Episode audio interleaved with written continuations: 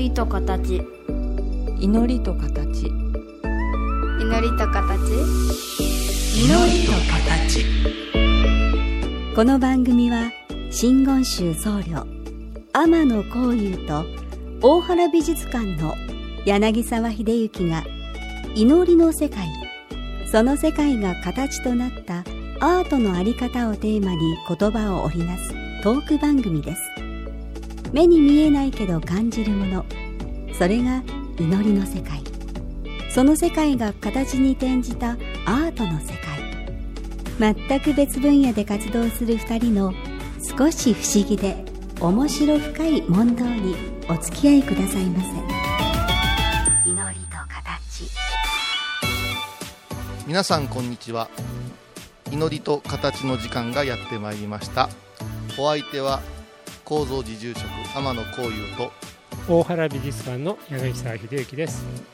お願いします。よろしくお願いいたします。お、招きありがとうございます。えー今日は大原美術館に来ていただきました。お邪魔しております。そしていつも大原美術館というとはい。本館の方でヨーロッパの絵絵画を見ながらのお話が多いかと思うんですけどもそうです。今日はそこに行かないであえて工芸東洋館というところに来ていただきました。はい。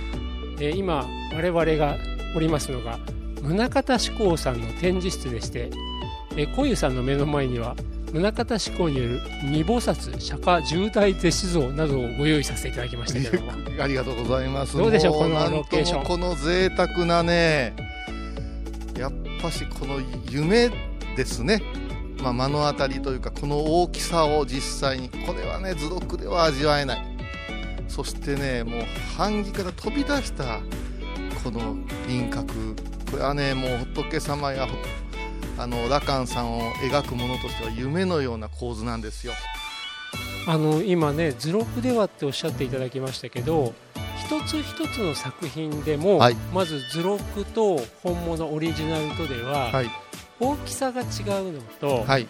あとまあ近頃のもうあのー印刷は、はい。とってももう精密ですから、うんうん。かなり再現性は高いんですけどもどうしても色はなんとかなってもその質感テクスチャーって変わってきちゃうんですよね。もう大変わりですよ。このまずねあの印刷になると白がこう明瞭なんですね。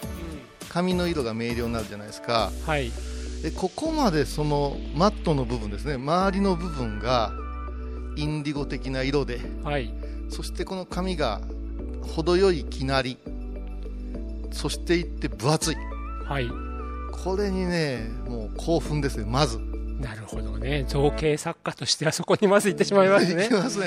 はい。それからやっぱしねバレン跡っていうんですか？はい。白の部分にねいろいろなねこすった跡がねありましてなかなか絵の方へまだ入っていってませんよ。図柄にはね。図柄はもう図像にはね。そうそう。これあの感覚としたら、ね、一番美味しいごちそう最後に手つけるタイプのね。はい。はい。これはすごいですね。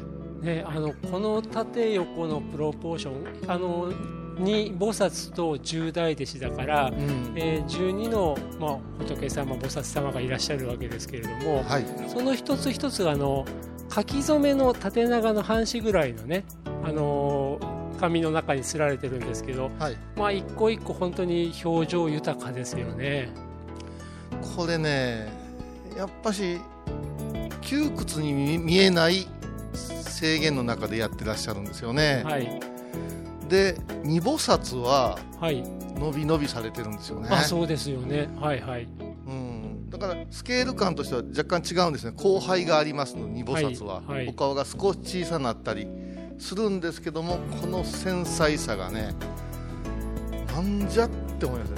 あのいつも私ここお邪魔してどこから掘り始めましたか志功さんって感じで見ます、あなるほどね。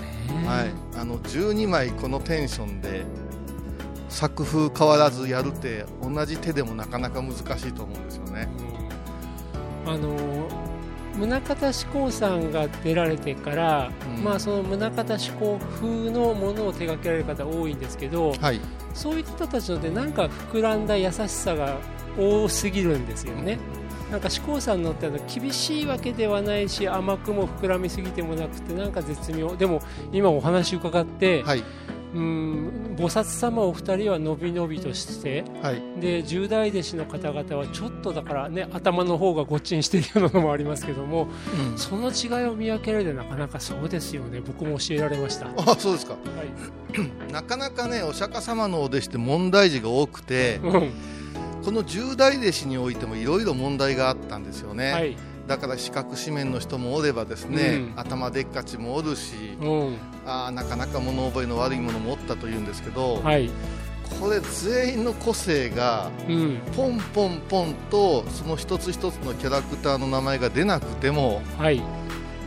この10種類のこの属性のね悶絶がはい。あるなと思うんですよねなんかお釈迦様の十大弟子っていうと皆さん聖人君子の立派な方かと思ってるけどもやっぱりいろいろなキャラクターがあるわけですね。今ね私あのちょっと読み直してるけどねもう問題児だらけ。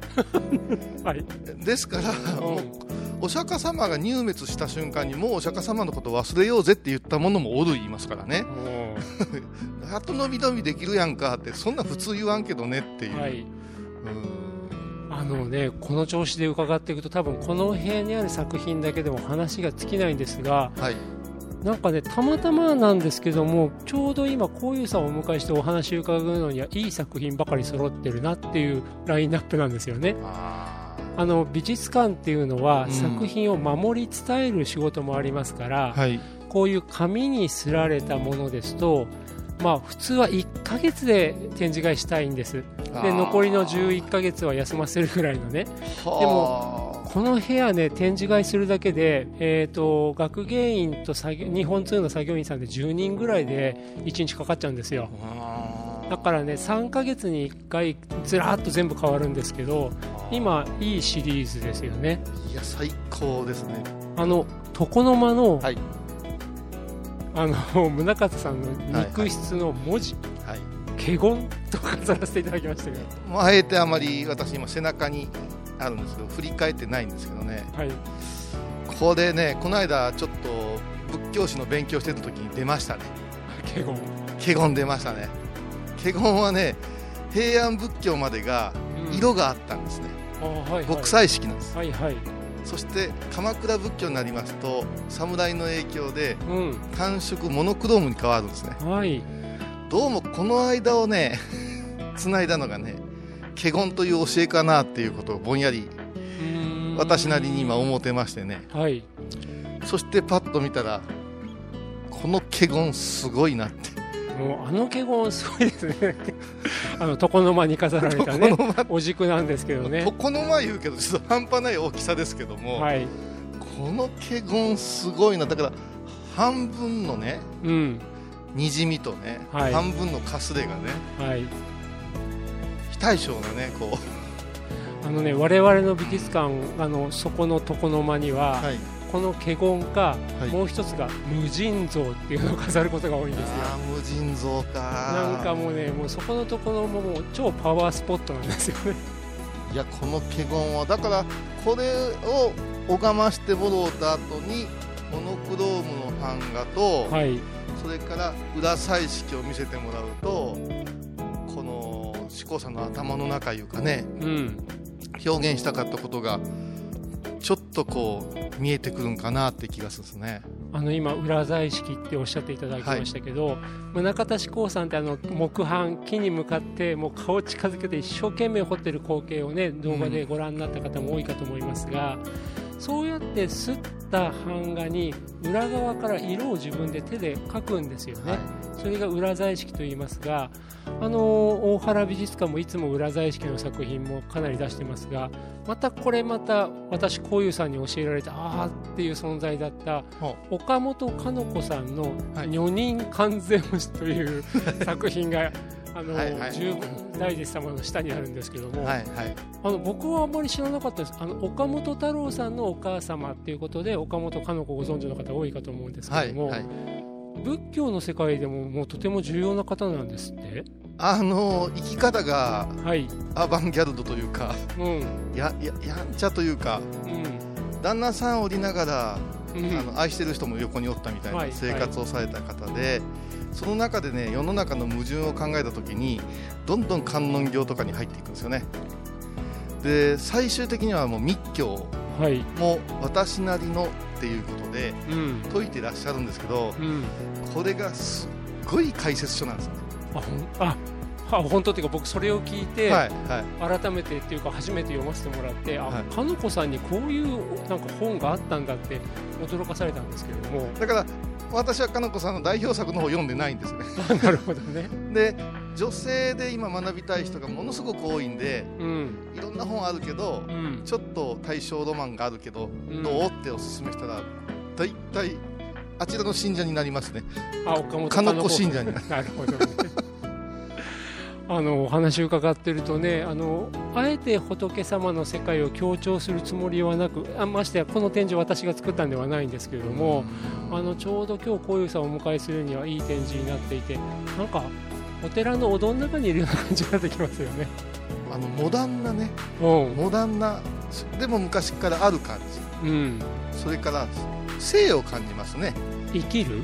ではなしうん。に異性を感じますね、異性？うん、岡本かの子でできてうん。観音様できていてうん。ちぶさ出てきているからはい。一番タブーにしてる 仏教称号の中のねうんでも安心するところをうん。やらしくなくこうドンと来てくれるところがあるんですよね。なるほどね。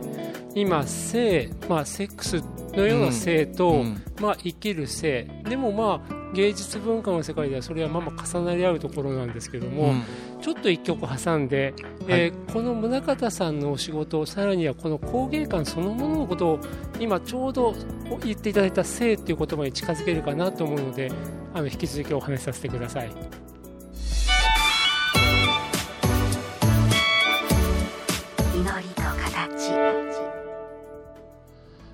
あのーこのラジオを聞いてくださってる方の中には大原美術館行ったことはないぞ。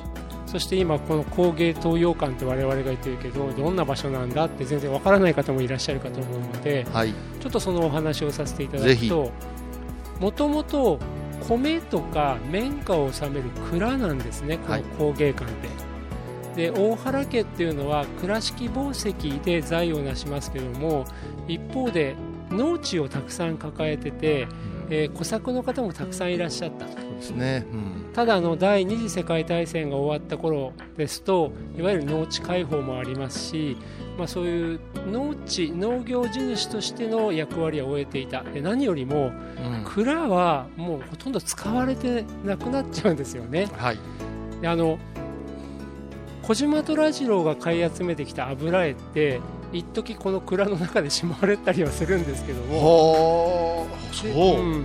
あのでも蔵もいくつもありますから、はい、これをなんとか第二次世界大戦後の、まあ、蔵が不要となりがちな世の中で、えーこの匠の技の生かされた建築空間を生かしたいっていう当時の大原総一郎、まあ、リーダーが、えー考えてで1961年63年71年と3期に分けて工事をして今江戸時代の蔵をリノベーションした展示場になってるんですよ。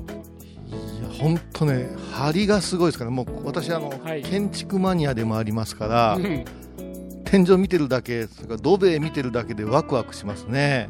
あね、もうどのお部屋もですけども梁柱この頑丈な木はね、まあ、倉敷のいろいろな蔵が残っている中でもこの工芸館すごいですよね。すごいです、うん。でねこの内装外装のリノベーションを担当したのは芹沢圭介さんという方なんですけども、あの今もね入り口から歩いてきてくださいましたけど床がそれぞれ違うんですよね、これたまらんのですよ。本当にたまらんのですよ。あのポクポク言う、ね、ところとか、ね、もう床だけで特集したいですからね。ね。でこの建築の中でもこの宗像室の壁っていうのがもう一つ見どころかなと思うんですけど、はい。これ荷釣り木っていうんだそうです。水り荷物がする木。なるほど。あの俵を積み上げていくと土壁に直接触ると土壁こすり落としちゃうと、はいはいはい。でそうやって土壁だけではなくてそこに荷物がすってもいいように縦方向垂直方向にあの、まあ、丸太が半分露出したような形でね。そうですね。まあ、20センチ、30センチぐらいのピッチかな、壁一面全部あの床から天井まで木があるんですけども、ああそうか。だからこう擦れたような跡もあるんですね。ね、いわばこれって役割、機能を持っているデザイン。っていうか機能重視のデザインじゃないですか、ーはい。でこれってノイズって言えばものすごいノイズなんですよね、作品にとっては。だけど、うん。芹沢さんは宗像さんの作品ならば逆にこの水り木があった方が宗像志向の作品ってよくこうするし宗像の作品はこういう強い縦の線にも負けないぞっていうのがあってそのまま残したらしいんです。はあそれをまた聞いてからもう一遍一から見たいでね。なるほどね。うーん。ああそうか。あのー我々は空間を見ていただくっていうこともすごい大事にしていて、はい。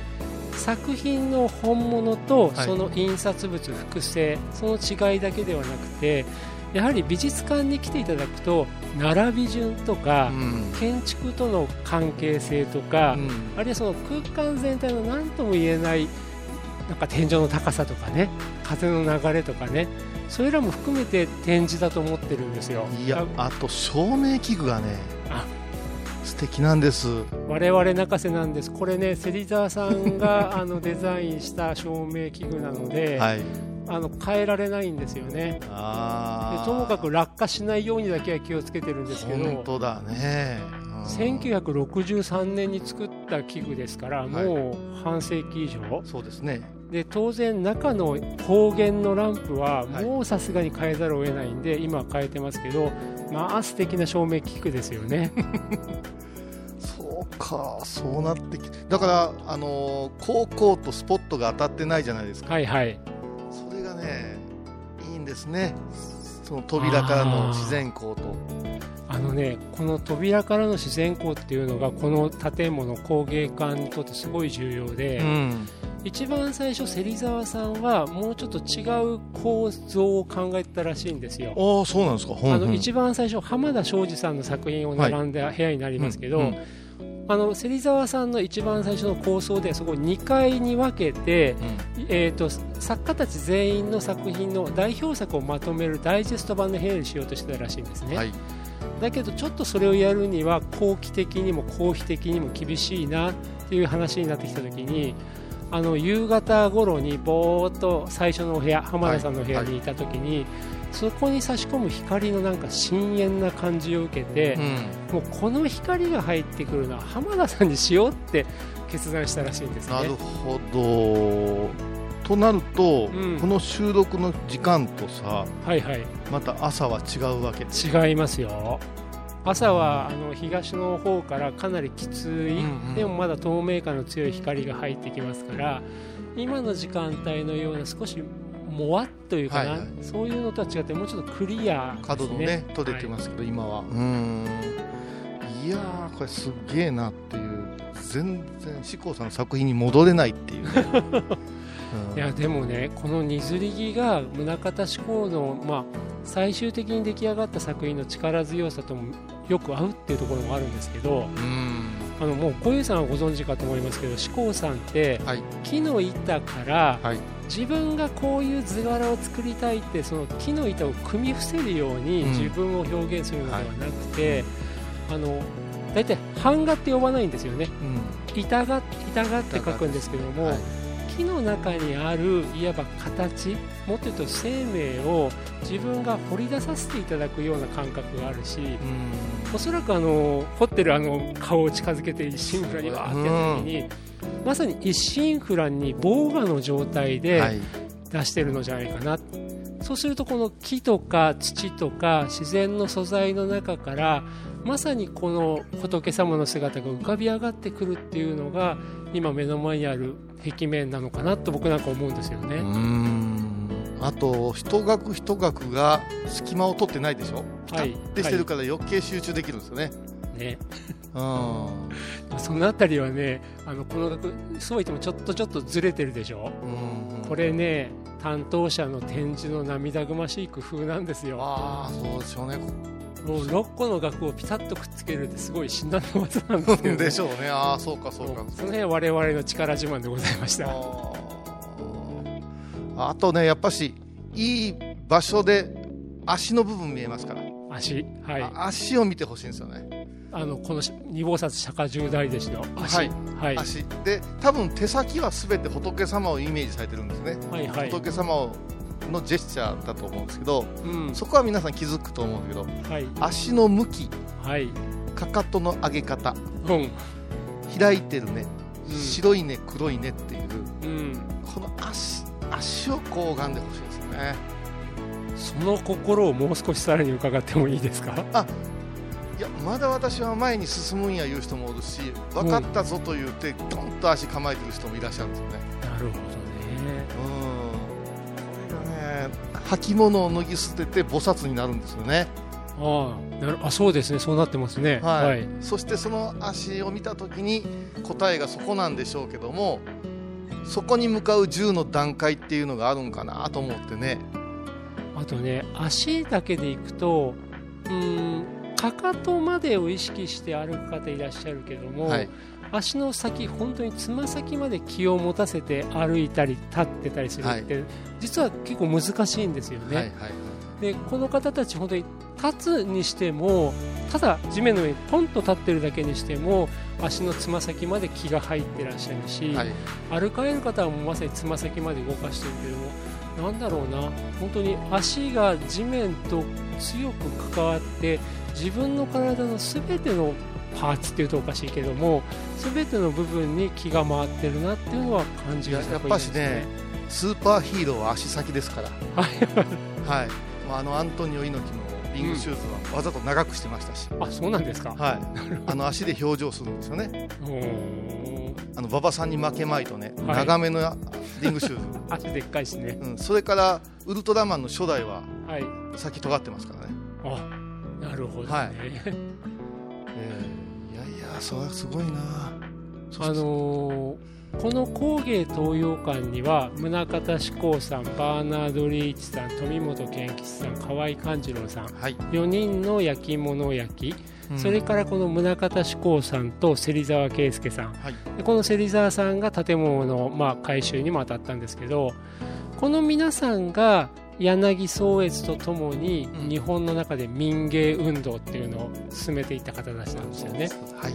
あのそれがあるので倉敷は今でもクラフトさらにはその中でも民芸っていうものにとてもあの縁が深い土地ですしでこの民芸運動っていうのをあの美術館ができる前から大原家は随分支援してたんですけどもああそうなんですか。うんうん。あの柳さんってね前もこの番組でも話題に出ましたけれども、まあ、宗教の世界でも大変いろんなことを考えられたしそうですまあね、晩年に近づくにつれていわゆる浄土教ですかね。そうですね。浄土思想に近づきましたよね。でもあの本当にこのお部屋っていうのがなんだろうな地面にしっかり足がついている、ううんん、この土地や水やらに、えー、とちゃんと接続してる、まあ暮らしとまでは宗像さんは言いませんけどもでその中からおのずと生み出てくるものっていうのをよく示しているお部屋だし、まあもしかしたらこの民芸運動って頭でっかちのね知識だけじゃなくて、うん。その感覚を味わっていただくのにもこの建物工芸館はいいのかなと思ってます。まあそれが全て同世代がぐわっと動くわけですもんねあの時代に、うん。すっごいことですよ、ね。あともう一個だけもう時間がないんで美術館の方から言わせていただくと、うん生きてる作家の展示場が一部屋ずつあるわけですよね、そうです、うん。これって今美術館の中にまだ生きて制作中の作家の展示室作るってなったら 大事ですよ、うん。まあ、逆に言うとまだそういう美術館って何なのかが固まる前だったからはい。できちゃったこともあるかもしれないんですけども、あのもう評価定まった対価でもあるけども、まだ新しいチャレンジを続ける人たちと、うん。えー一緒になってやっていくぞっていう点がこの美術館の中でもこの工芸館で一番よく見ていただけるかなと思っているところでもあります。なるほど。あのねどうしても本館先に皆さんご覧になると本館だけでね大体もうお腹いっぱいになってね。でホッとするんですよ。はい、版画なんか見るとね。うん、でああ見たことあるあるで終わってしまうんですけど順序変えていくのいいですね。時には工芸館からをお勧めしております、はい。ぜひぜあーでも今日はねこういうさんを工芸館にお招きできてよかったです。ひいやありがとうございます。最高のご褒美ですね。この後東洋館の方にはリアル仏様たちが待っておりますので、はい。ぜひ次回はそのあたりのお話を伺えればと思いします。よろしくお願いします。